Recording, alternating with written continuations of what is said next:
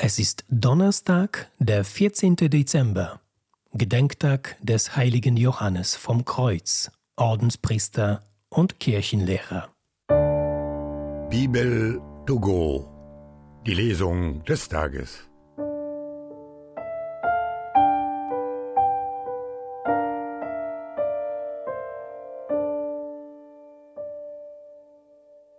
Lesung aus dem ersten Brief des Apostels Paulus an die Korinther. Als ich zu euch kam, Brüder, kam ich nicht, um glänzende Reden oder gelehrte Weisheit vorzutragen, sondern um euch das Zeugnis Gottes zu verkündigen. Denn ich hatte mich entschlossen, bei euch nichts zu wissen außer Jesus Christus, und zwar als den Gekreuzigten. Zudem kam ich in Schwäche und in Furcht, zitternd und bebend zu euch. Meine Botschaft und Verkündigung war nicht Überredung durch gewandte und kluge Worte, sondern war mit dem Erweis von Geist und Kraft verbunden, damit sich euer Glaube nicht auf Menschenweisheit stützte, sondern auf die Kraft Gottes und doch verkündigen wir Weisheit unter den Vollkommenen, aber nicht Weisheit dieser Welt oder der Machthaber dieser Welt, die einst entmachtet werden. Vielmehr verkündigen wir das Geheimnis der verborgenen Weisheit Gottes, die Gott vor allen Zeiten vorausbestimmt hat zu unserer Verherrlichung.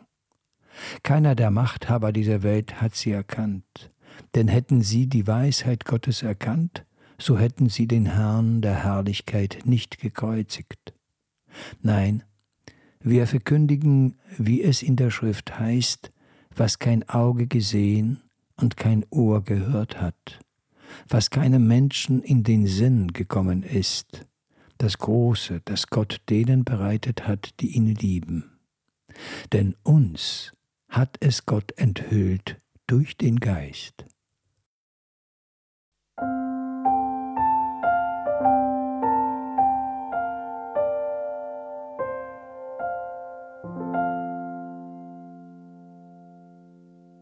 Aus dem heiligen Evangelium nach Lukas.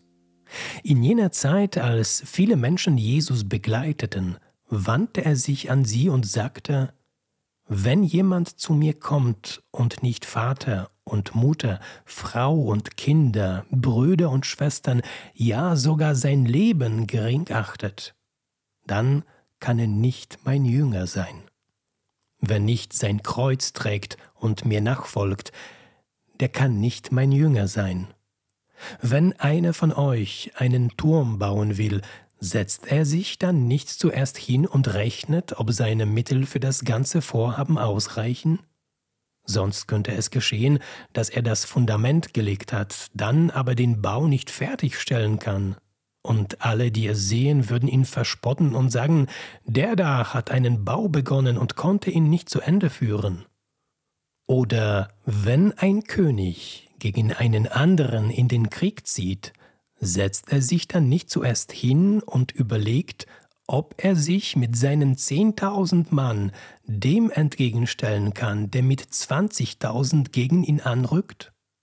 Kann er es nicht, dann schickt er eine Gesandtschaft, solange der andere noch weit weg ist, und bittet um Frieden. Darum kann keiner von euch mein Jünger sein, wenn er nicht auf seinen ganzen Besitz verzichtet.